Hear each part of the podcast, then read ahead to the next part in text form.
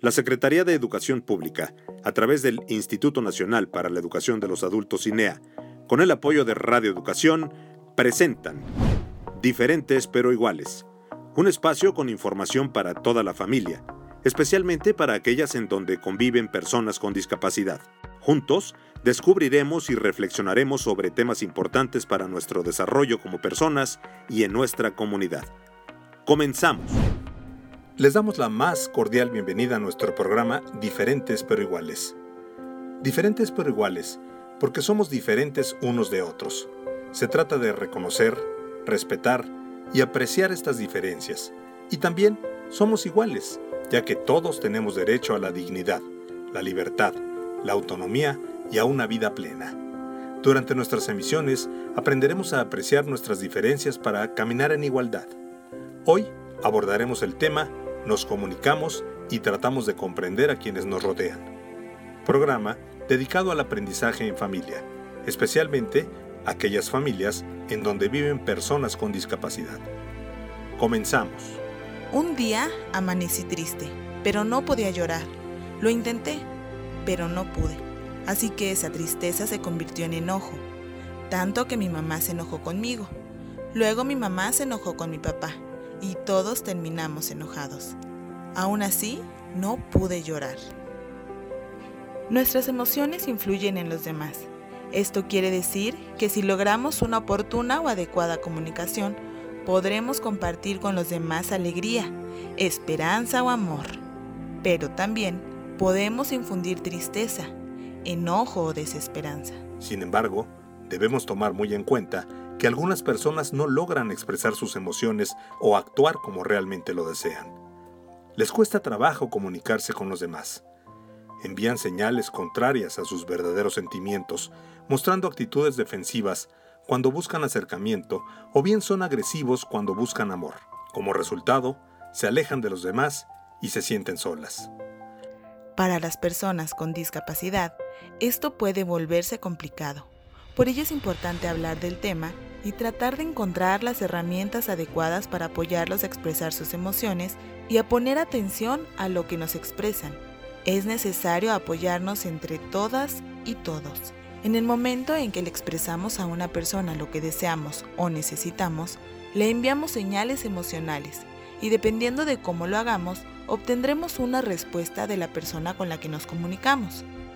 Pocas veces somos conscientes de ello y por eso es muy importante tratar de comprender nuestras emociones para poder expresarlas de la manera más concreta posible. Piensen ustedes con cuántas personas se comunican en el transcurso de todo un día.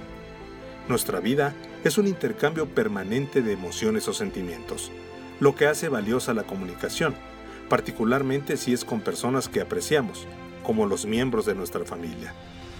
En este ir y venir de emociones de la comunicación diaria, nosotros queremos que valoren lo que tenemos que decir y también nos interesa valorar lo que los demás nos quieren expresar.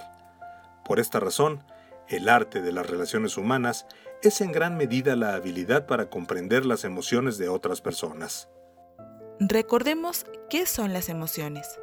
Las emociones nos mueven a actuar y las expresamos a través del llanto, de la palabra, de las acciones y de nuestro cuerpo. Cada emoción provoca ciertas reacciones físicas. Para saber reconocer los sentimientos verdaderos de las personas, no solo tomamos en cuenta lo que nos dicen con sus palabras, también ponemos atención en su tono de voz, sus gestos y sus ademanes. Por ejemplo, si prestas atención, podrás reconocer por la voz si una persona está enojada, feliz o cansada. Quizá alguien que trabajó mucho durante el día, al llegar a casa arrastre las palabras por el cansancio, o si está enojada, grite o alce la voz. Hay gente que, cuando se enoja, frunce la frente o aprieta las manos, o alguna persona que cuando está feliz canta, Afortunadamente, todos podemos desarrollar nuestra capacidad para expresar directamente y en forma oportuna y adecuada nuestras emociones y lo que necesitamos de las demás personas, lo que nos dará un sentimiento de estabilidad y satisfacción personal. ¿Cómo podemos mejorar nuestra comunicación con una persona con discapacidad? Esto depende del tipo de discapacidad del que se trate. Sin embargo, hay algunas recomendaciones que en todos los casos son valiosas. Tenga flexibilidad y mantenga una actitud positiva hacia la comunicación. Dedíquele tiempo. Sea paciente al comunicar y al recibir la comunicación. Preste toda su atención. Respete su espacio personal. Pregunte antes de ayudar o de actuar qué es lo que la persona necesita. Use frases directas e ideas completas. Evite gritar durante su comunicación. Exprésese con respeto y no se ofenda fácilmente. Apoye a que la persona se sienta libre de situaciones estresantes y necesarias. Para el caso de las personas sordas, mantenga en lo posible el contacto visual. Quite todos los objetos que puedan obstaculizarlo. Hable despacio si la persona sabe leer los labios. El aprendizaje y el uso de la lengua de señas mexicana es sin duda una herramienta muy valiosa. Con las personas ciegas o débiles visuales, conserve el contacto verbal. Utilice su voz, tono, ritmo y volumen para expresarle si necesita establecer contacto físico. Solicite su permiso antes de hacerlo. Para las personas con discapacidad intelectual, ayudar a reconocer las emociones por su nombre es muy valioso. También pueden ponerle colores para identificarlas y usar tableros con dibujos. Un aspecto que debemos tomar en cuenta es que todas las personas somos diferentes Nuestros pensamientos y sentimientos no son iguales. Debemos respetar esas diferencias para que cada uno de nosotros sea respetado. Practica con tus seres cercanos. Escucha. Atiende. Trata de acercarte emocionalmente para comprender qué es lo que esa persona le enoja. ¿Le entristece o le hace feliz? Y haz lo mismo con tus propias emociones. Recuerda, ¿alguna vez te sentiste feliz? ¿Qué sentías? ¿Tu corazón agitado? ¿Tu tono de voz cambió? Haz lo mismo con varias emociones. ¿Cómo te pones cuando te enojas? ¿Te tiemblan las manos? ¿Gritas? Recuerda que todos somos diferentes y reaccionamos de diferente manera. ¿Cómo mejorar la comunicación y comprender mejor a quienes nos rodean?